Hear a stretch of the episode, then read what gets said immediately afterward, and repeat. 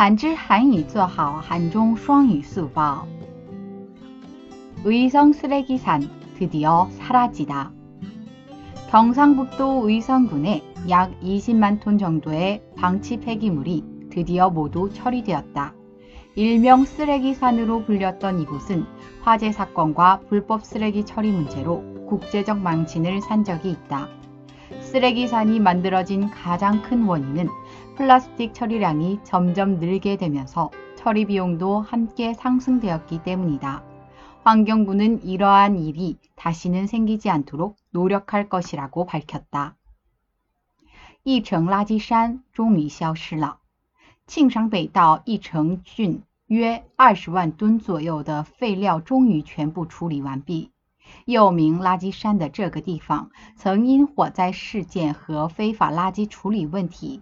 在国际上丢尽了脸面。